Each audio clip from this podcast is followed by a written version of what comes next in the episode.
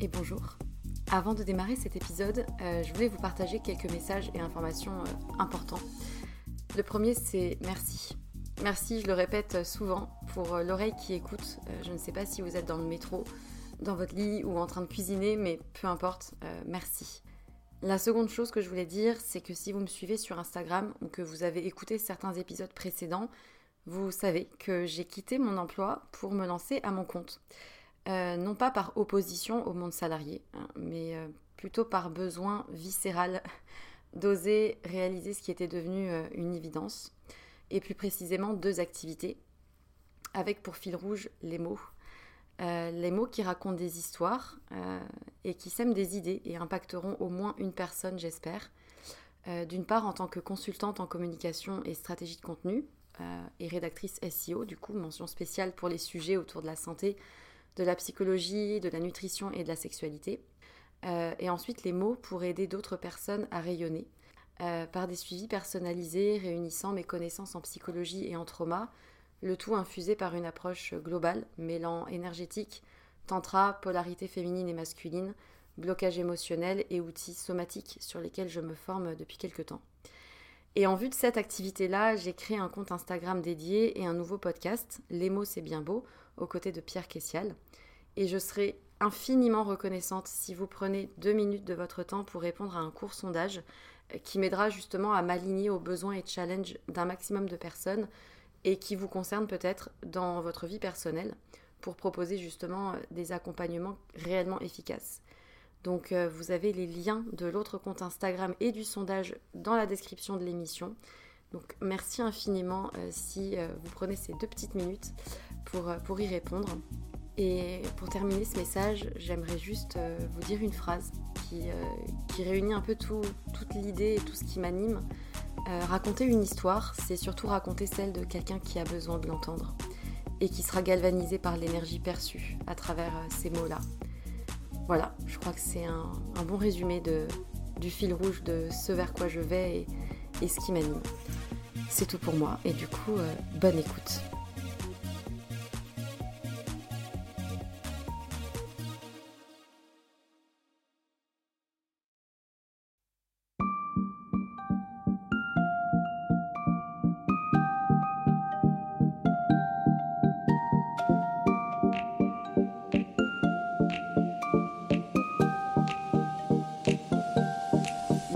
Et bienvenue sur Sois sage et parle fort, le podcast pour oser, se changer, ne pas se conformer, se cultiver, rire, parfois pleurer, débattre de nombreux sujets. Je suis Marie et comme vous le savez, j'ai décidé de prendre la parole et de parler fort de sujets qui nous touchent tous et toutes. Aujourd'hui, nous allons aborder un sujet qu'il est important de mettre sur la table pour casser les préjugés et les stéréotypes. Transidentité, transgenre, transition de genre, transsexualité, les termes sont nombreux mais n'ont pas forcément la même signification ni la même connotation. Il a fallu attendre 2009 pour que la transidentité, terme admis désormais, ne soit plus considérée comme une maladie en France, et 2010 par l'OMS. Pourtant, les personnes trans continuent de faire l'objet de préjugés, de violences en société, dans le monde médical, le monde de l'emploi et à peu près partout. Heureusement, petit à petit, les langues se délient, les témoignages se multiplient, les associations de défense des personnes trans prennent la parole et œuvrent pour faire de la transidentité un choix libérateur pour ceux et celles qui sont concernés. Les réseaux sociaux sont aussi un moyen de communiquer sur le sujet, expliquer avec les bons mots, normaliser ses choix de vie. J'ai le plaisir de recevoir aujourd'hui Sam, connu sur Instagram sous le pseudo Appelle-moi Sam, qui parle sans tabou de sa transidentité, de son chemin personnel sur ce sujet, mais aussi de l'autisme, saupoudré d'extraits de spectacles drag queen. Pour cet épisode, nous souhaitions pouvoir aborder sans filtre ce sujet sous toutes ses coutures, en partant des notions de base relatives à la transidentité et aux questions de genre, mais aussi du processus de transition, des rapports avec l'entourage, des rapports homme-femme, homme-homme, femme-femme, ou encore de santé mentale. J'espère que cet épisode apportera des réponses à ceux et celles qui s'en posent, sans jugement, et je souhaite la bienvenue à Sam. Donc bonjour Sam, je te laisse te présenter, nous dire qui tu es, d'où tu viens et ce que tu fais dans la vie. Hello Marie, merci pour cette intro. Euh, du coup, je m'appelle Sam et euh, bon, l'exercice de se présenter, c'est toujours compliqué. Je pense que je vais commencer par me situer. Du coup, euh, je suis une personne non binaire, j'ai 28 ans, je suis blanc, je suis valide, je suis autiste et je viens d'une classe moyenne. Voilà. Dans la vie, je suis créateur de contenu sur Instagram, sur mon compte Altilalou, où je partage des recettes euh, véganes, faciles, accessibles, du quotidien. Et euh, j'ai décidé de créer le compte Appelle-moi Sam pour parler euh, de sujets beaucoup plus personnels et qui me tiennent à cœur. Voilà. Effectivement, moi j'ai découvert ton compte Appelle-moi Sam avant ton autre compte de cuisine. Donc c'est vraiment hyper marrant parce que du coup je t'ai découvert vraiment sous le prisme de bah, ton cheminement personnel. Et après, j'ai découvert tes recettes de cuisine qui sont vraiment euh, trop bien. Donc, euh, j'invite tout le monde à suivre tes deux comptes parce que voilà, c'est très complémentaire, c'est très, euh, c'est très chouette à suivre. et du coup, avant d'aller plus loin dans la discussion, je me disais que ça pouvait être intéressant qu'on revienne sur les termes de base, on va dire, qui sont liés à la transidentité. Mmh, oui, bien sûr. Que ça soit les questions de genre, de non-binarité, qu'est-ce que ça veut dire Est-ce qu'on peut encore utiliser le terme transsexuel ou pas euh, euh, Qu'est-ce que c'est le mot euh, TERF que, Ce mot que j'ai entendu sur ton compte et que je ne connaissais absolument pas. donc voilà, parce que je pense qu'il y a encore beaucoup de confusion sur le sujet et, je pense que c'est important de remettre un peu le contexte et les bases, quoi. Ok. alors, je vais essayer de penser à certains termes, mais si j'en oublie, n'hésite pas à me, à me demander.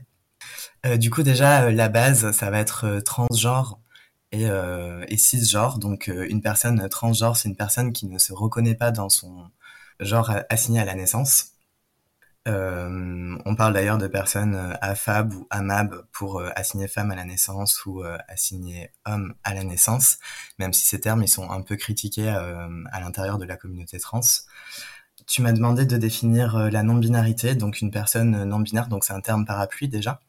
C'est-à-dire qu'il y a plein d'identités qui sont qui sont en dessous de la non-binarité. Tu peux être gender fluid, tu peux être agenre, euh, voilà, il y a plein de, il y a plein de possibilités en fait dans la non-binarité. Mais une personne non-binaire, en tout cas, c'est une personne qui ne se reconnaît pas dans euh, dans homme ou femme, dans ces termes binaires là, qui qui va au-delà, en dehors. Enfin, voilà.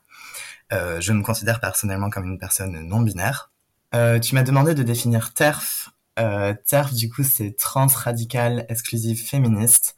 C'est des personnes qui se revendiquent féministes euh, personnellement, je pense qu'elles ne le sont pas parce qu'elles excluent les personnes trans de la lutte féministe. Elles considèrent euh, notamment que les femmes trans euh, sont des hommes euh, qui essaient d'infiltrer en fait euh, les femmes pour leur faire du mal. Enfin, vraiment, c'est c'est ah qui est ridicule. Euh, mais elles font beaucoup de mal parce qu'elles sont euh, beaucoup écoutées en ce moment. Mm. Euh, les plus connues, ça va être Dora Muto et Marguerite Stern. Mm. et c'est vraiment dangereux parce qu'elles font du lobbying au niveau du gouvernement.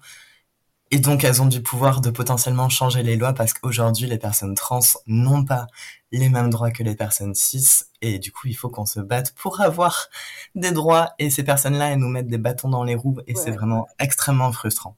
Voilà. Parce que du coup, oui, pour rappeler, une personne cis, c'est une personne qui se reconnaît dans son sexe. Dans son genre assigné à la naissance. Dans son genre assigné à la naissance et qui peut être hétéro ou homo, ou est-ce que quelqu'un qui est cis, c'est quelqu'un qui est forcément hétéro?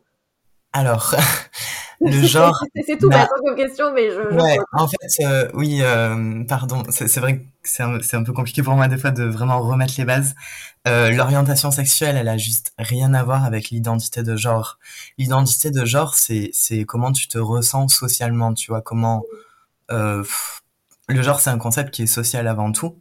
Mm. Euh, ça va être euh, alors je suis pas du tout euh, spécialiste sur la question donc je vais avoir du mal enfin il y a tout un, pan de recherche qui s'appelle les études de genre qui traitent de ce sujet-là et je suis pas un expert personnellement le genre je le définirais comme tout l'aspect social en fait lié au fait d'être perçu comme un homme ou une femme, tu vois, les interactions que tu vas avoir, la présentation qu'on va attendre de toi, etc., etc. Et l'identité de genre, du coup, c'est ce que tu ressens à l'intérieur. Euh, et ça n'a rien à voir avec l'orientation sexuelle qui est euh, vers qui euh, tu es attiré, on peut dire orientation sexuelle et orientation romantique, parce qu'il y a des personnes qui sont asexuelles ou aromantiques, donc qui vont pas ressentir une un de ces de ces attractions. Et du coup, tu peux être attiré vers des personnes, enfin, peu importe euh, ton identité de genre, en fait, ça n'a rien à voir. Enfin, tu peux être trans et PD, tu peux être. je me permets d'utiliser le terme PD parce que je l'entends régulièrement comme insulte, donc je me permets de l'utiliser. Euh, pardon, je précise parce que c'est vrai que c'est pas forcément évident. Euh, comme tu peux être euh, cisgenre et, et gay aussi, ou euh, hétéro, tu peux être trans et hétéro. Enfin bref, euh, voilà, il y a plein de plein de possibilités. Et euh, et pour ça, il y a un épisode de podcast qui est très bien. Euh, je je sais pas si je peux me permettre de faire une reco. Bien sûr, bah bien sûr. Euh, t'as le podcast Camille, euh, qui c'est l'épisode décliner votre identité qui vraiment remet les bases sur euh, tout ça, orientation euh, sexuelle, identité de genre, etc. que je conseille en général euh, aux personnes qui sont vraiment Ah, perdues sur le sujet. Merci pour la reco. Je mettrai la, je mettrai dans la description le, la, la reco. Et, euh, et j'ai une autre question, j'en profite. Euh, une sûr. personne transgenre, c'est une personne qui n'a pas forcément fait une transition physique. Elle se ressent, par exemple, dans un genre autre que, ce que celui qui a été assigné à la naissance, mais, mais peut ne pas avoir forcément fait, euh, enfin, ou pris des hormones, ou fait des... Oui, des complètement. D'accord.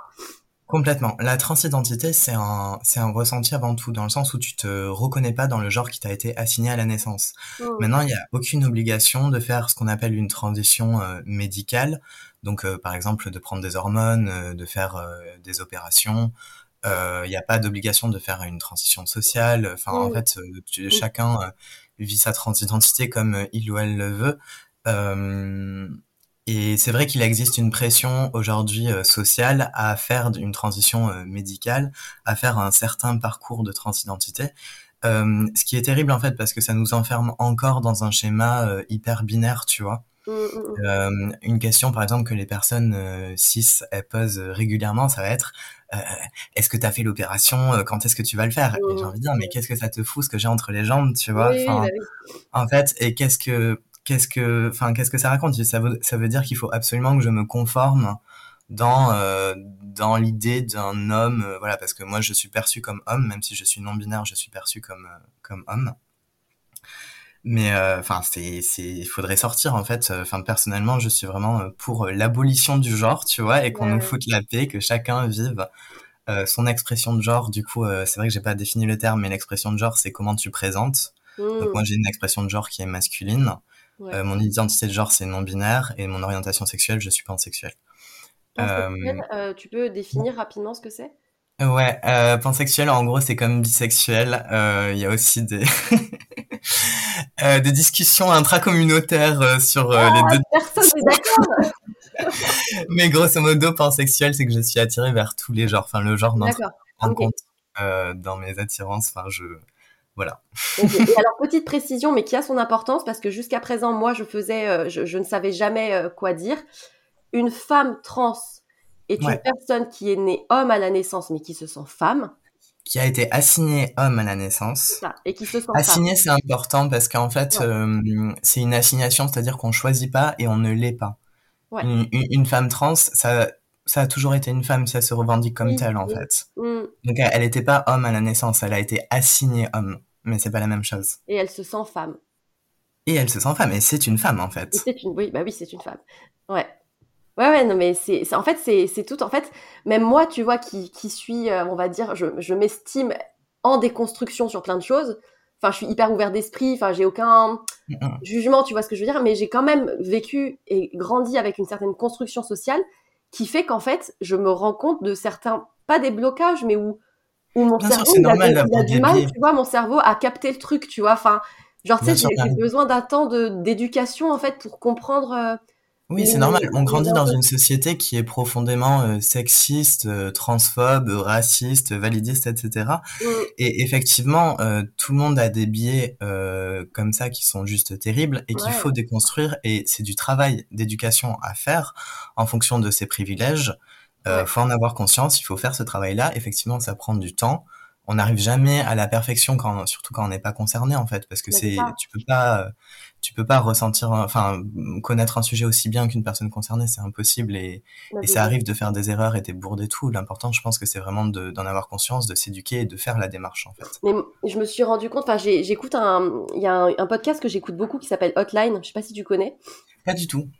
Ah bon, écoute, je te recommande et je recommande à tous ceux qui nous écoutent ce podcast. J'en avais déjà parlé euh, sur mon compte Insta. C'est un podcast qui parle très, très librement de sexualité et c'est euh, que des femmes en fait autour d'une table euh, qui en parlent. Ah, mais si, j'ai déjà écouté. Il est incroyable ce podcast. Ça y est, ouais, j'ai déjà écouté deux ou trois épisodes. Il est incroyable ce podcast. Ouais, ouais, j'en ai un bon souvenir. J'en ai Voilà. un bon Et du souvenir. coup, dans les, dans les participantes, il y a Claude Emmanuel, qui est, euh, je crois, euh, mannequin, euh, enfin, qui fait plein de trucs, euh, DJ euh, à ses heures perdues. Enfin, bref, j'ai pas tout capté de tout ce qu'elle faisait. Mais effectivement, elle a fait une transition et, euh, et elle, était, elle a été assignée homme à la naissance et elle se sent profondément femme. Et c'est hyper, ça m'a hyper ouvert les yeux sur le fait qu'elle se sentait, enfin, que vraiment c'était un ressenti profond d'être femme en fait, parce qu'elle elle parle, bah elle parle en tant que femme en fait, avec euh, tout, tout ce que ça implique, euh, tous les. enfin, Bien sûr, et elle a un vécu de femme en fait. Enfin, je, je la connais pas du tout personnellement, mais globalement, les meufs trans, elles ont le vécu euh, des femmes, et ce sont des femmes en fait. Quand socialement t'es perçue comme une femme, euh, enfin voilà quoi. Hum, hum, hum. Donc, euh, donc ouais, ouais, ça m'a. C'est, des épisodes. Enfin, c'est un podcast pour le coup que je recommande vivement parce que en plus de parler de sexualité très librement, elle parle beaucoup de ces sujets-là aussi et du coup, ça, ça éduque mine de rien en fait de d'être de, d'écouter des sujets comme ça, de se cultiver, de de, bah, de regarder je sais pas des reportages ou ou d'écouter des podcasts avec des personnes qui en parlent directement. Enfin, je trouve qu'il y y a rien de mieux en fait pour euh, bah, pour Ah se- bah, de toute façon, excuse-moi, je te- je- je t'ai coupé. Euh, de toute façon, sur ce genre de sujet, il faut évidemment écouter les personnes concernées avant Mm. tout, en fait. C'est Ouais. pas euh, des personnes cisgenres euh, qui font des documentaires euh, transphobes sur le sujet qu'il faut écouter, ça c'est sûr. Clairement, clairement. Mais euh, donc du coup, toi, tu te considères comme non-binaire, euh, avec une orientation donc pansexuelle, et euh, bah du coup, comment s'est déroulé ton processus entre guillemets de transition si on- Enfin, j'utilise le terme parce que tu te sentais peut-être déjà euh, non-binaire à l'intérieur, mais tu savais peut-être pas l'exprimer, ou alors est-ce que ça s'est révélé d'un coup? Est-ce que tu as reçu un accompagnement particulier? Dis-moi. Alors, euh, évidemment, ce que je vais raconter n'engage que moi, que mon expérience personnelle et n'est pas du tout applicable à toutes les personnes trans, évidemment. Euh, moi, j'ai très bien vécu euh, au début le fait d'être perçue comme une meuf. J'étais, je performais très bien la féminité, c'est-à-dire que Mm. j'étais hyper femme. Euh, je mettais tout le temps des talons, j'avais des robes, je me maquillais, j'avais les ongles tout le temps, euh, voilà, tout le temps faits, euh, etc. Euh, et en fait, ce qui s'est passé, c'est en 2020, euh, avec la mort de George Floyd, il y a eu le mouvement Black Lives Matter, du coup. Mhm. Euh, et je me suis rendu compte que j'étais pas assez éduquée sur la lutte antiraciste. Et j'ai décidé de faire quelque chose. Voilà. Euh, du coup, j'ai écouté, euh, entre autres, le podcast Kif Taras. Et euh, bah, disons que c'est un peu lié à l'autisme, mais quand un sujet m'intéresse, j'ai tendance à aller à fond, tu vois, aller creuser le, le bout du bout du sujet. Et bref, du coup, je me suis retrouvée dans un tunnel euh, où j'ai écouté plein de podcasts, où j'ai lu plein de bouquins de sociaux, etc. Et euh, bah, avec l'intersectionnalité, évidemment, j'ai fini par tomber sur des ressources sur le genre. Euh, à l'époque, je me considérais comme une meuf cis, plus ou moins hétéro, ce qui veut dire clairement pas tout à fait hétéro, mais euh, mais c'est pas grave. Et euh, bref, j'ai commencé à m'intéresser euh, au genre. J'ai écouté notamment le podcast, tous les épisodes du podcast Les couilles sur la table. J'ai lu Ah ouais. pas mal de livres, euh, dont euh, je sais pas, euh, pff, enfin il y en a plein. Oh là là, je sais même pas lequel citer tellement qu'il y en a qui sont chouettes. Euh, attends, je réfléchis si j'en ai un à recommander qui m'a vraiment marqué. J'ai envie de dire une culture du viol à la française qui m'a énormément marqué, mais c'est pas, enfin c'est sur le genre, mais c'est quand même aussi sur les violences sexuelles, Ouais. qui est un sujet qui est forcément lié en fait, hein, parce que les violences sexistes et sexuelles, évidemment, c'est lié au genre.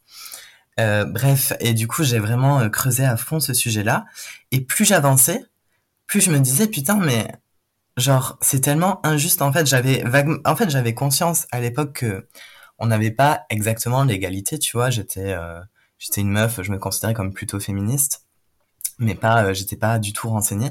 Et plus j'avançais, plus je me rendais compte de plein de trucs dont je me rendais pas compte avant. Plus en fait, je me rendais compte de l'étendue du problème, tu vois. Mhm. C'est genre quand tu commences à gratter un peu et que tu vois putain l'iceberg en entier quand était là. Oh Ouais. fuck. Ouais. genre sur tous les sujets, enfin plein plein plein plein de trucs. Et en fait, donc je voyais l'étendue du truc, euh, de, de l'injustice en fait profonde que tu subis quand t'es une femme. Et à côté de ça, je voyais de plus en plus les contraintes du type, euh, je sais pas, moi je m'épilais les sourcils tous les matins, tu vois, genre euh, je vérifiais s'il y avait pas de poils qui dépassaient, s'il y en avait un, je l'enlevais. Euh, et puis ça allait, plus j'étais en mode, mais pourquoi je fais ça en fait? Mhm. En fait, pourquoi, pourquoi je fais ça tous les matins? Pourquoi je mets euh, des culottes en dentelle qui m'irritent les fesses tous les matins? Genre, pourquoi je me fais chier à faire ça, tu vois? Alors que mon copain, à l'époque, du coup, j'étais avec un mec 6, 6 hétéro, alors que mon copain, il mettait ses boxers et c'était quand même vachement plus confortable, tu vois. Mm. Pourquoi je passais des heures dans la salle de bain à faire des trucs? Pourquoi je me forçais à mettre des talons où j'avais des ampoules, j'avais les pieds en sang en permanence? Pourquoi je me forçais à mettre des soutiens-gorge Pourquoi je me forçais à faire tout ça, tu vois? Ouais. Et petit à petit, en fait, j'ai eu ce truc-là et ça c'est allé assez vite en vrai parce que euh, du coup, c'était en juin 2020 où j'ai vraiment commencé à creuser ça et j'ai fait un coming out trans un an après. D'accord. Ah oui, ça a été rapide, ouais. Donc ça a été rapide, oui. Je suis passée de vraiment euh, hyper femme, tu vois, à euh, en fait je suis trans. en un an. Et euh, en fait, petit à petit, du coup, j'ai abandonné tous les trucs, tout est devenu insupportable. Enfin, j'étais en mode les culottes, mais je peux plus le voir. En fait, je, je voyais le ce qu'on appelle le male gaze. J'étais en mode, bah, j'ai conscience que je m'habille pour le regard masculin, sinon je mettrais pas des fucking culottes en dentelle, tu vois. Donc, et je me suis dit, mais en fait, je veux pas du regard masculin et je, je l'emmerde le regard masculin. Enfin, vraiment. Et, euh, et du coup, bah, j'ai acheté des boxeurs. euh, je me suis coupé les cheveux petit à petit. Genre, euh, je sais pas, j'ai acheté des baskets. Enfin, en fait, tout, j'ai tout fait. Je me, je me suis fait beaucoup de tatouages aussi en un an. J'avais vraiment besoin euh, bah, de de reprendre la main, tu vois, sur mon corps, de me le réapproprier, de dire bah c'est mon corps, il est à moi et euh, et voilà, et j'en fais ce que je veux en fait, et il est pas là euh, pour le regard des hommes. Euh, j'ai fait un coming out non binaire du coup en janvier ou février à ma sœur, où vraiment j'étais en panique en lui disant mais en fait c'est quoi qui te qui te rattache au groupe des femmes? Ouais. Et euh, elle m'a donné une réponse qui m'a beaucoup marqué. Euh, pour le contexte, elle fait un doctorat en études de genre, donc elle est quand ah même très bah, renseignée sur le sujet. Hyper, oui. hyper, euh, hyper, renseignée, quoi. Oui, elle est hyper renseignée. Franchement, elle est plus experte que moi, pour le coup, même si c'est une meuf 6. Euh, honnêtement, enfin, je, je l'admire beaucoup, j'admire beaucoup son travail, et bref, je... et elle m'a donné cette réponse à qu'est-ce qui te rattache au groupe des femmes. Elle m'a dit, bah, j'ai vécu des violences sexistes et sexuelles. Et j'étais là, waouh. Et c'est une réponse qui est valable parmi d'autres. Hein. Honnêtement, il y a plein de manières de, de, se rattacher au groupe des femmes, mais euh, ça m'a beaucoup marqué et je pense que quelque part, elle a vraiment raison euh, là-dedans. Mais et je me suis dit, mais en fait, moi, j'ai pas envie, tu vois. Mm. Genre, j'ai pas envie.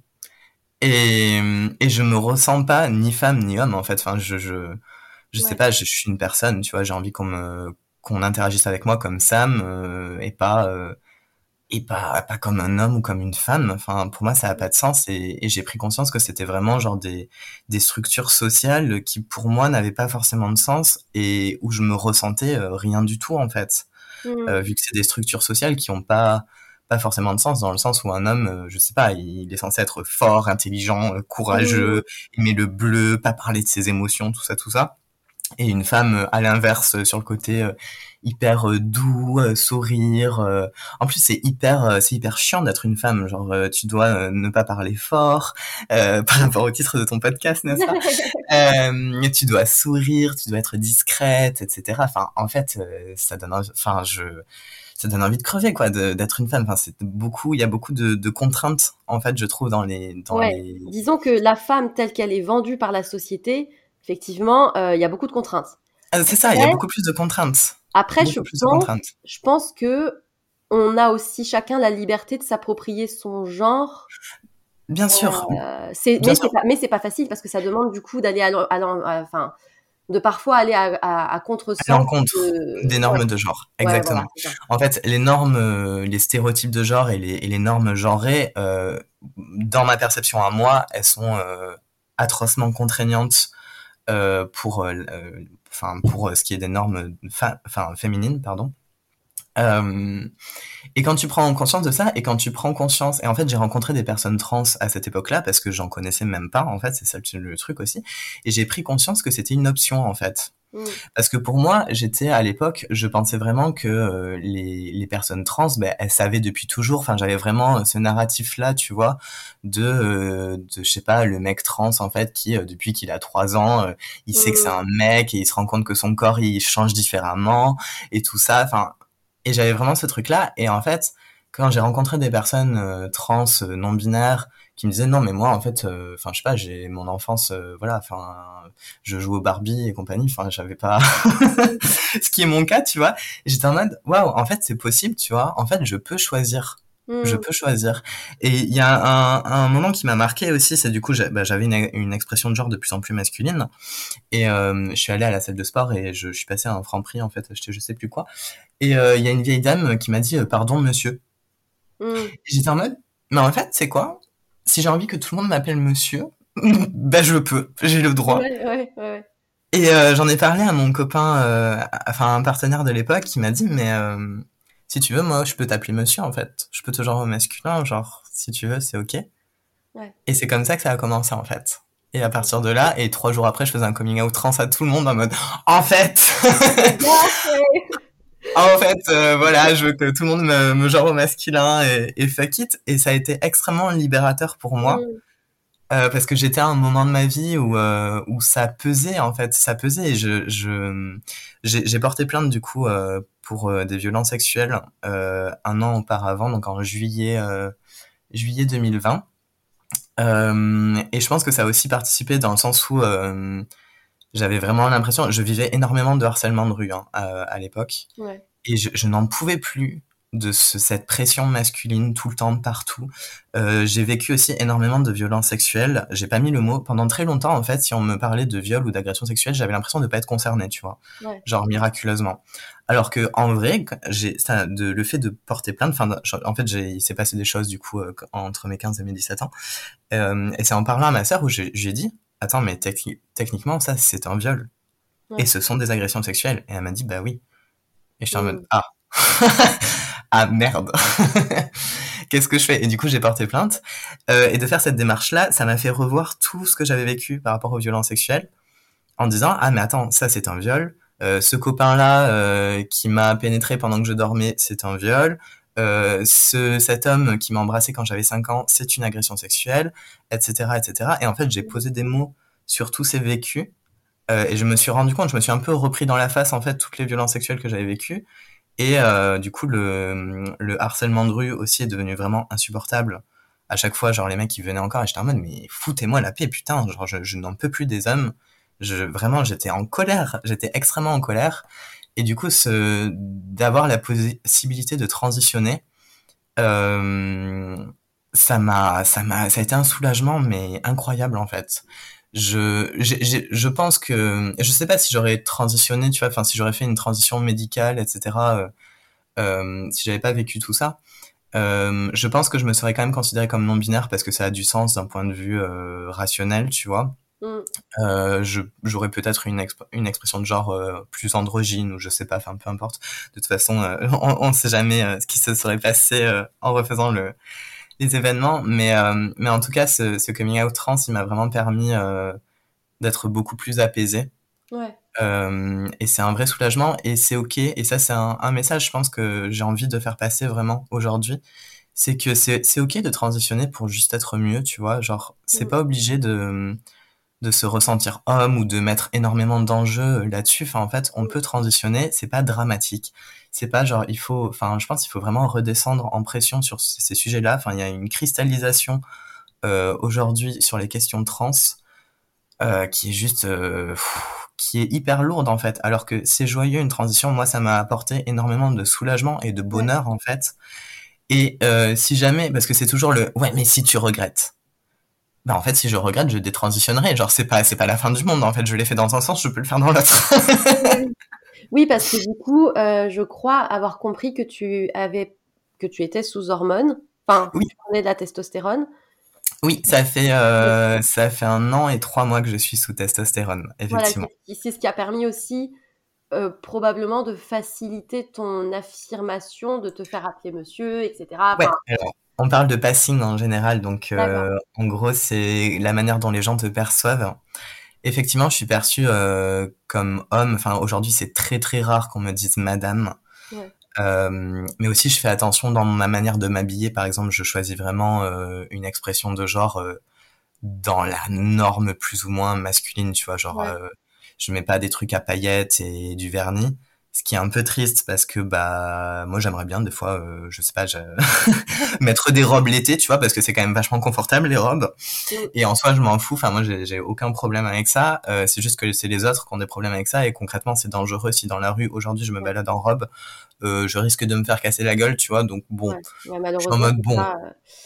voilà, je... le problème, c'est que la, limite, elle est encore à cause des autres, quoi, en fait, finalement. Et du... La limite, elle est toujours à cause des autres. C'est ça clairement le problème euh, dans les questions de genre c'est toujours les autres en fait. Que ce soit euh, que ce soit sur l'homosexualité euh, ou la transidentité ou enfin voilà c'est le problème c'est toujours les autres clairement. Enfin on abolit le genre il y a plus de problème en fait.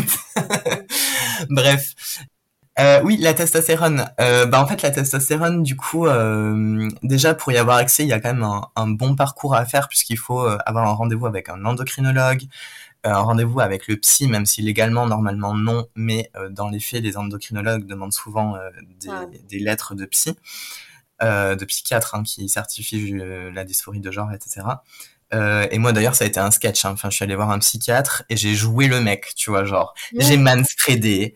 je me suis posé vraiment en mode je suis un mec ou je me ressens mec depuis je sais pas combien de temps. Non mais c'était un sketch et il y a beaucoup de personnes trans qui sont obligées de faire ça parce qu'en fait, si tu dis euh, oui, je suis non binaire et j'ai juste envie euh, d'être sous testostérone, c'est mon corps et et voilà, bah, euh, en fait, euh, des fois ça passe pas et c'est triste parce que c'est nos corps, on a le droit d'en faire ce qu'on veut. on devrait avoir le droit en tout cas. voilà, et c'est et c'est vraiment dommage euh, sur tout l'accès aux hormones parce que ça ça a été quand même. il me semble qu'il y a des études sur le sujet qui qui ont prouvé que ça a amélioré la santé mentale des personnes trans, qui pour rappel quand même sont, il me semble, dix fois plus à risque sur le suicide par exemple. Euh, donc il y a un vrai sujet de société euh, qui est important. L'accès aux hormones, il est euh, crucial pour les personnes trans. et moi, du coup, je suis tout sous testostérone depuis un peu plus d'un an. en changement, en bref, il y a des changements qui sont réversibles et d'autres qui sont irréversibles. Par exemple, ma voix, c'est un changement irréversible. Ah donc je suis très content. Hein, voilà. Euh, pour euh, après, euh, c'est irréversible, mais rien non plus n'est irréversible, irréversible dans le sens où si je voulais faire le processus inverse, bah, tu fais de l'orthophonie et t'apprends à moduler ta voix et à la remettre dans les aigus. C'est tout à fait possible. Voilà. Euh, en autre changement, ma répartition euh, muscle-graisse a un peu changé, tu vois, genre j'ai moins de seins, moins de hanches, je prends plus facilement musculairement quand je fais du sport, je commence à avoir un peu de moustache. J'ai une petite moustache d'ado. Ah, c'est mignon. voilà. Euh, ma peau, elle est un peu plus, euh, j'ai un peu plus de boutons et tout par rapport à avant. Euh, T'as un changement aussi sur les organes génitaux. Du coup, le clitoris, il s'allonge. D'accord. C'est ce qu'on appelle le diclite chez les personnes transmasculines, du coup. Et, euh, et, voilà, je crois que j'ai couvert les, les principales. en tout cas, l'essentiel, c'est que finalement, euh, tu sois en accord avec, avec, avec tes besoins et enfin ce que tu avais envie de faire en fait. Enfin, après, oui, ça. prend jusqu'où tu vas, peu importe. Enfin, j'ai envie de dire. Euh, oui, il n'y a même pas de jusqu'où en fait, parce que c'est pas un parcours qui est euh, linéaire. Tu vois, il y a des personnes par exemple qui font des mammectomies et qui n'ont jamais été sous testostérone. Il y a des personnes comme moi qui sont sous T et euh, qui n'ont pas fait de mammectomie et personnellement je prévois pas d'en faire. Enfin, j'espère que je vais réussir à tenir et à ne pas en faire. Je dis que je vais, j'espère que je vais y arriver parce qu'il y a vraiment encore une fois une pression, c'est-à-dire qu'aujourd'hui, si je vais à la piscine, euh, bah, je mets un maillot de meuf parce que bah, j'ai encore des seins. Mm. Mais genre les gens ils me regardent vraiment comme euh, bah, comme un monstre hein, voilà on va dire les choses. Qu'est-ce qu'il fout un maillot de euh... Qu'est-ce qui qu'est-ce qui lui est pris euh? Bah c'est ça en fait parce que je ressemble à un homme mais en même temps les gens ils voient bien que j'ai des seins euh, mm. donc ils sont perdus ils me regardent beaucoup euh, et c'est gênant, enfin franchement c'est pas mmh. confortable du tout et c'est chiant, tu vois. À chaque fois que je vais à la piscine ou à la mer, je sais que potentiellement c'est une épreuve en fait et c'est super chiant. Alors que si je faisais une mammectomie, bah ça serait plus simple. Ouais. Et pourquoi tu veux, tu dis que tu veux, t'espères ne pas, la, fin, tenir à ne pas la faire? Bah parce qu'en fait c'est une opération lourde, euh, tout simplement. Enfin en fait euh, c'est une opération qui est pas totalement anodine, anodine pardon. Il y a des risques. Euh, bon, qui sont quand même euh, relativement maîtrisés parce qu'il y en a quand même, euh, il y a beaucoup de mammectomies, etc.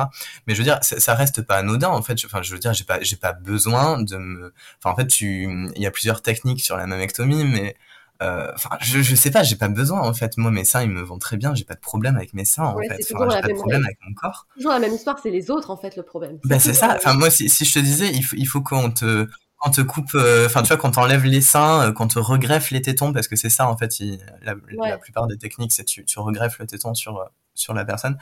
Euh, Enfin je sais pas t'aurais pas trop envie je pense. Non, non, bah non, c'est- non, sans façon. Bah voilà moi c'est pareil voilà. en fait euh, si je peux éviter euh, je préfère éviter tu vois enfin mon corps euh, j'ai pas de problème avec j'ai pas envie de faire une grosse opération j'ai pas envie euh, d'avoir des cicatrices j'ai pas envie de potentiellement perdre la sensibilité de mes tétons. Enfin je sais pas moi mon corps il me va très bien comme ça. Enfin j'ai pas de j'ai pas de problème avec. C'est les autres qui ont un problème avec. Mais du coup, euh, là, on a parlé un peu de ton accompagnement euh, enfin, médical. Est-ce que, euh, parce que du coup, quand tu as fait euh, ton coming out à tes proches et puis ensuite à tes amis, etc., est-ce que tu as eu, as eu des réactions de, de quel genre? Est-ce que tu t'es senti plutôt entendu alors il y a eu plein de réactions il y a eu des réactions euh, très mignonnes j'avais un partenaire par exemple à l'époque je suis en, je, je suis en polyamour donc euh, j'ai plusieurs partenaires euh, amoureux et sexuels on pourra en reparler si tu veux mais à l'époque, j'ai un partenaire où j'ai juste envoyé un message. J'étais en mode, je sais pas trop comment te le dire, mais voilà, du coup, je suis trans et maintenant j'utilise le prénom Sam. Et j'aimerais bien que tu, bah, tu utilises ce prénom et que tu utilises le pronom il. Et il m'a dit, ah, pas de souci, t'inquiète, je m'en doutais un peu. Est-ce que je peux être ton frodon? Et c'est trop choupi, tu vois. Et c'était juste un non-sujet. En fait, c'était genre, ok. C'est ouf, c'est- chouette d'être, enfin, d'avoir d'être tombé sur quelqu'un comme ça parce que malheureusement, euh, Oui, oui. Euh, Bah, et à côté de ça, tu vois, j'avais un autre partenaire euh, avec qui j'étais en couple depuis 5 ans. Donc quand même une grosse histoire, on vivait ensemble et tout. Et pour moi, quand je lui ai dit que j'étais trans, il n'y avait pas de... C'était pas un sujet en fait. Enfin pour moi, on était ensemble, il m'aimait.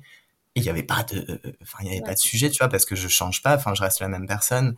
Et euh, oui, je voulais euh, passer sous testostérone et tout, mais je veux dire, c'est vraiment pour changer mon expression de genre, je, je reste... euh, je reste la même personne, tu vois, enfin j'ai pas changé mon comportement... euh, et il m'a dit, bah en fait, euh, moi je suis hétéro et ça va pas le faire, quoi. ouais. Et ça a été une énorme claque. J'avoue que j'étais en mode, ah. Oups, ok, bah euh, j'avais pas prévu ça, mais euh, d'accord, bah ok. Et ça a été super dur en vrai, ça. Ouais, tu m'étonnes.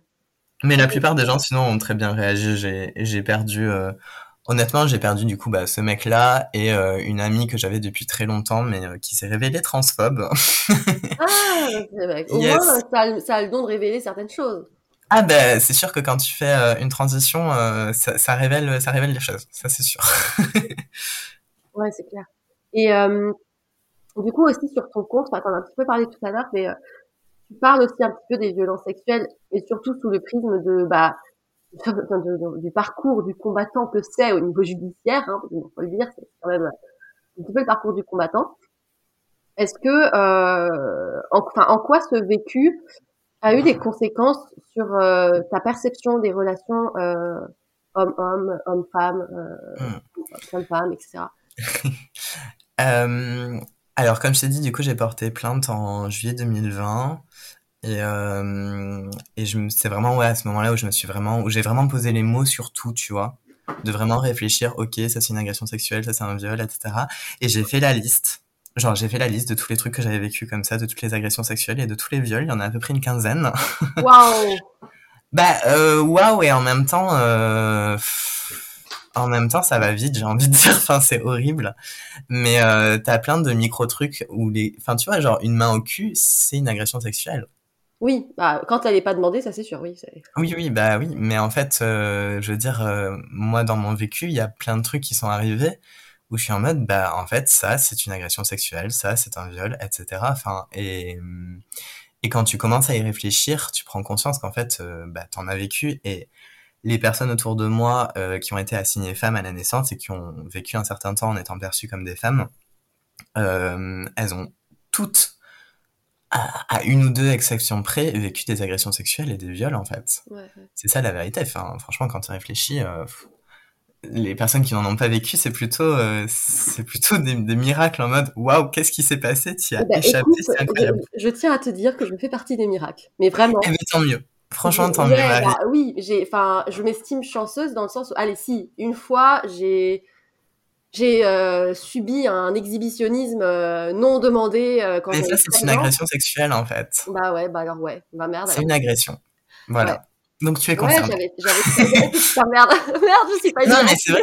Non, non, mais en vrai, euh, en fait, euh, moi, ça, ça m'est arrivé plein de fois où des personnes me disent, bah, j'ai de la chance, j'ai jamais vécu de viol, d'agression sexuelle. Et moi, je parle de mes expériences, et la personne me dit, ah, mais ça aussi. Ah, bah, d'accord, bah, en fait, si. Hmm, Tu vois, genre, typiquement, euh, l'ex, euh, bah, moi, euh, voilà, qui me réveille euh, en me pénétrant et où je lui dis, arrête, genre, j'ai envie de dormir, fous-moi la paix. Euh, pendant très longtemps, j'ai pas considéré que c'était un viol, mais en fait, c'était un viol parce que j'étais pas d'accord. Et en, Oui. en plus, je lui ai clairement exprimé. Oui. Je veux dire, et quand bien même je lui aurais pas exprimé, euh, pénétrer quelqu'un qui dort, c'est un viol. Mm. Voilà. Euh, et t'as plein de, t'as plein de trucs comme ça où les personnes disent, ah, mais oui, genre, parce que c'est ton copain, parce que c'est Ouais. une personne proche. Et en fait, 90% euh, des agressions sexuelles et des viols sont commises par des personnes proches, par des personnes qui sont connues Ouais. de la personne. tout à fait. Ouais. Hmm.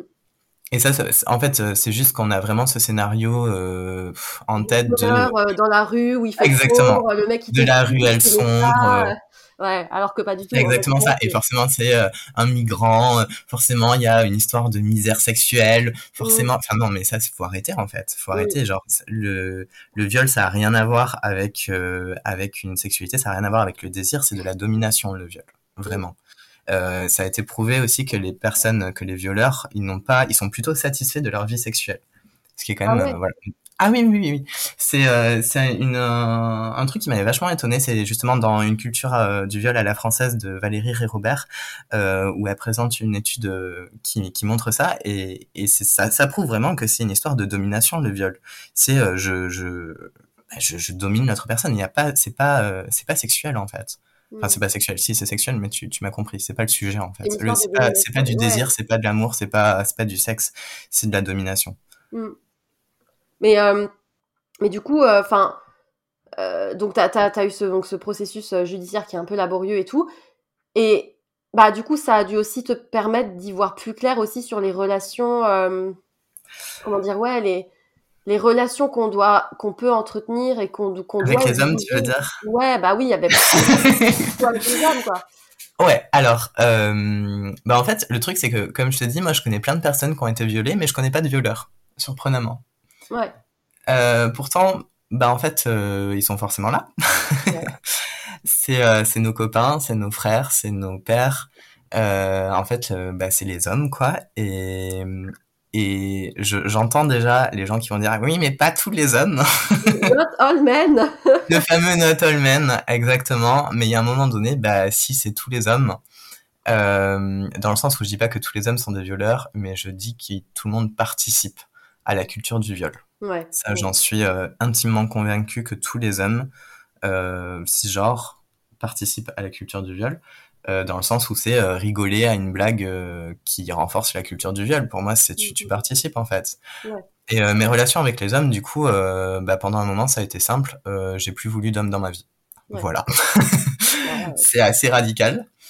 Euh, c'est assez radical, mais il y a un moment donné où tu te dis, bah en fait, j'en j'en peux plus des hommes. J'en peux plus des hommes. Et euh, au-delà des violences euh, sexistes et sexuelles, euh, enfin, au-delà des vi- violences sexuelles, pardon, euh, il y a aussi l'aspect euh, sexiste où les hommes, bah, ils prennent toute la place, tu vois. Genre, c'est eux qui parlent fort, c'est eux qui te coupent la parole, c'est eux qui vont prendre la parole en premier sur les sujets, même s'ils ils y connaissent rien. Enfin, en fait, c'est eux qui sont bruyants, c'est eux qui occupent l'espace. Et en fait, bah, quand, quand t'enlèves ces personnes-là, c'est vachement plus, plus doux, plus bienveillant, plus, plus tout, tu vois. Et, et ça m'a fait beaucoup de bien. Euh, j'ai quand même, j'ai envie de dire, j'ai quand même des amis hommes. Quand même. il y en a des biens. Non, non, mais euh, des mecs cis euh, qui sont chouettes, il y en a quand même, hein, je, je tiens à le dire. Euh, mais euh, je pense qu'il faut vraiment repenser la place qu'ils ont. Et, et s'il y a des hommes euh, cisgenres qui écoutent le podcast, euh, je les invite aussi à repenser leur place, à réfléchir à quand est-ce qu'ils prennent la parole, quand est-ce qu'ils coupent les autres, comment ils se situent dans l'espace, etc. Parce qu'en fait, tout est pensé par et pour les hommes dans notre société aujourd'hui. Et franchement, c'est un problème. Et je pense vraiment qu'il faut rep- repenser la, la place des hommes. Voilà. Ouais, et puis en plus, t'as ce truc aujourd'hui où dès que tu parles de féminisme, t'apparais comme quelqu'un de chiant ou de chiante.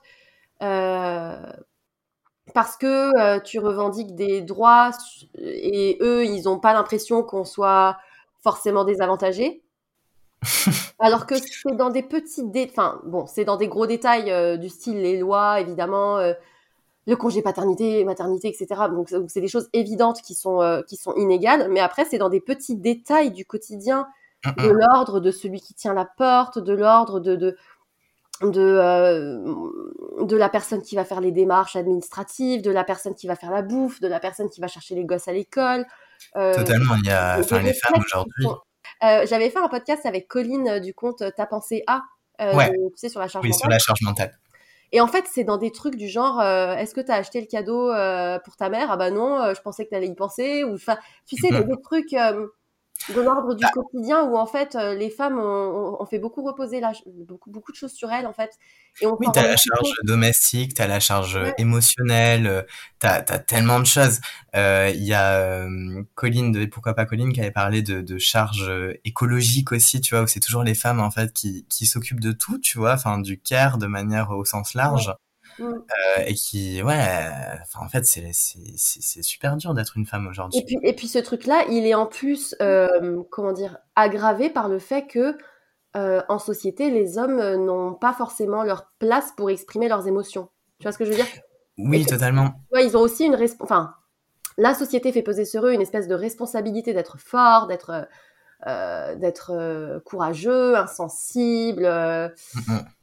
Et donc c'est un peu le serpent qui se mord la queue parce que ça continue de placer les hommes dans une situation, dans une place de, dominant, de dominant et, des, et les femmes dans une place de dominé, quoi.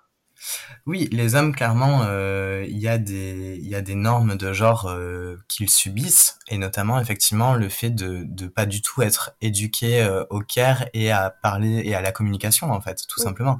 C'est-à-dire qu'un homme, aujourd'hui, bah, il sait pas parler de ses émotions, il sait pas régler les conflits. Enfin, voilà, globalement, moi, un truc qui m'attriste beaucoup, c'est qu'il y a plein d'hommes que je, je, enfin d'hommes cis en tout cas euh, que je connais ou que je connaissais qui avaient des relations extrêmement superficielles. Tu vois, ils n'avaient pas d'amis euh, vraiment proches en mode euh, où je te raconte vraiment ce que je ressens et tout. Enfin ça, du coup des relations juste où on joue à la play ensemble et c'est rigolo, tu vois, mais c'est ça va pas plus loin que ça. Ouais, je vois et c'est super triste en vrai. Enfin, franchement, je trouve ça d'une tristesse. Donc, ils ont, je pense que ils ont certaines choses à y gagner. Après, globalement, quand même, les hommes, ils, voilà, ils y gagnent hein, dans le. Oui, dans, dans, le game, au final, ils sont quand même. Ouais, euh, ouais, clairement. il y a un truc aussi dont tu t'aperçois quand t'es trans, c'est que aujourd'hui, tu vois, du coup, je suis perçu comme un homme, et du coup, bah, je vois comment les autres hommes ils me traitent. Et ça, c'est super intéressant parce que en fait, t'as une sorte de de fraternité euh, de suite, enfin une sorte de fraternité tacite, tu vois, où genre les mecs ils sont hyper sympas avec moi. Genre euh, quand ils me, je sais pas, ils me demandent l'heure, leur chemin, je sais pas quoi, enfin peu importe, ils vont toujours me sourire et, et être en mode, ils, m'appellent genre bro, frère, chef, enfin voilà, genre tous les trucs genre hyper clichés. Mais euh, mais t'as ce truc là où les hommes entre eux, ils sont hyper sympas et ils sont hyper solidaires, tu vois. Hmm. Alors que quand j'étais euh, perçue comme une meuf, bah, euh, mes interactions avec les hommes, c'était toujours euh, soit des trucs où ils me, me harcelaient, soit des trucs où ils me faisaient des vieux sous-entendus euh, sexuels ou machin, ou alors ils me déconsidéraient totalement. En mode, t'es une merde, tu m'intéresses pas, quoi. Enfin, mais, parce que tu vois, c'est hyper intéressant parce que ce côté fraternel, et eh ben nous, entre les femmes, peut-être un peu plus maintenant, mais il y a encore pas assez de sororité entre les femmes. Je suis entièrement d'accord, mais en même temps, les femmes, en fait, on les pousse à, euh, à, à, la compétition euh, pour le male gaze. Donc forcément, euh, tu as une sorte de compétition entre femmes pour euh, qui va être euh, le, la plus regardée par les hommes. Au final, c'est ça, et c'est d'une tristesse absolue, et c'est dommage. Et oui, il faut plus de sororité, il faut plus de d'entraide entre les femmes et entre les personnes qui sont pas des hommes cis en fait. Mm. Sur le sujet, il y a un livre que j'avais bien aimé, c'était le, le, génie lesbien d'Alice Coffin. Ah, j'en ai beaucoup euh, entendu parler. Je l'ai pas lu, mais. Ouais, franchement, Lilo, il est, il est vraiment hyper chouette. Il est vraiment hyper chouette. Et il y a vraiment ce truc-là de les hommes, ils sont. ils, sont médiocres en plus. Et enfin, où elle parlait par exemple de plateau télé où elle, où elle est allée, où elle, elle était à fond, tu vois, elle avait révisé genre toutes ces, ces chiffres et tout, et elle voyait des, des, des mecs, donc euh, des vieux mecs, 6-7, euh, blancs, euh, un peu vieux, tu vois, genre en coulisses, qui en avaient rien à foutre, qui, qui connaissaient pas du tout le sujet, et qui allaient, mais en mode zéro sous-side, tu vois. Ouais. Et t'es en mode, mais comment c'est possible? Enfin, comment ces mecs-là, enfin, en fait, ils prennent toute la place, ils sont pas compétents, enfin, on a intérêt à être entre meufs et entre personnes, enfin, entre minorité de genre entre guillemets. Ouais, pour bah oui, pour se soutenir et pour justement. Complètement. Et alors, euh, je, je, je, je, switch un peu, mais enfin c'est toujours un peu en lien. Sur ton compte, tu en as pas énormément parlé, mais euh, j'ai regardé tous tes posts, donc enfin j'ai un peu balayé tous les sujets. Mais euh, sur ton compte, il y a eu un post, je me rappelle, où tu parlais un peu du rapport au corps et notamment des TCA. Il me semble que tu as souffert de TCA quand tu comment dire, quand tu te percevais encore en tant que femme. Euh, comment tu te sens bah, déjà désormais euh, maintenant Ah, ça va beaucoup mieux. mais, du coup, ça va beaucoup mieux. C'était quoi le. Est-ce que tu sais un peu les enjeux qui se passaient, enfin les, les causes? Parce qu'en fait, j'ai cru comprendre que tu avais fait du mannequinat. Enfin, ouais, ouais, ouais. Bah, en fait, dans un milieu, euh, voilà quoi. Ouais, moi, c'est très clair. Euh, j'ai grandi euh, bah, avec une maman qui disait des trucs euh, genre oh là là, je fais 56 kg 7, je vais pas trop, faut pas reprendre de pain et tout. Enfin, tu vois des trucs comme ça. Plus toute la société. Enfin, je sais pas, je lisais des magazines féminins qui te disent à chaque fois qu'il faut faire. l'horreur, les magazines féminins, mais c'est l'horreur. Non mais horrible, horrible. Et du coup, bah j'ai grandi et j'étais hyper mince. Euh, et, et j'avais clairement des TCA, tu vois. Enfin, je, je, pensais à la bouffe tout le temps. Euh, je prenais des, des coupes fins. J'ai eu un, une période comme ça. Je, je, buvais des grands verres d'eau avant les repas pour pas trop manger. J'étais obsédée par la nourriture en fait, mais en mode euh, je connaissais les calories de tout. Euh, je faisais du sport tout le temps, mais pour euh, pour être en déficit calorique. Enfin mmh. horrible. Et en fait j'étais hyper mince. Enfin, je faisais du 36. Euh, je faisais 20 kilos de moins qu'aujourd'hui. Euh, pour te dire alors que enfin bon. Euh, et j'étais vraiment j'étais vraiment ultra mince. Et euh, ensuite je suis entrée dans le mannequinat et euh, bah voilà il y a franchement la grande majorité des personnes qui ont des TCA dans le mannequinat il faut le dire parce que c'est pas naturel d'être aussi mince. Euh... c'est sur ces mots que s'achève la première partie de l'épisode avec Sam dans lequel nous avons déjà abordé pas mal de sujets euh, je sais que je vous laisse un petit peu en suspens, euh, accroché à nos derniers mots, mais c'est pour mieux vous faire patienter jusqu'à la semaine prochaine. Et dans la deuxième partie de cet épisode, on abordera notamment le sujet de la santé mentale, de l'autisme, mais aussi de la relation amoureuse, de l'art de se donner à l'autre, de communiquer, et de la question du polyamour. Donc euh, écoutez, n'hésitez pas à nous faire vos retours sur ce premier épisode à partager cet épisode autour de vous, à laisser 5 étoiles sur iTunes, euh, bref, tout ce que vous voulez. Je vous souhaite une très très belle journée et surtout n'oubliez pas, soyez sages un peu, mais parlez fort, beaucoup.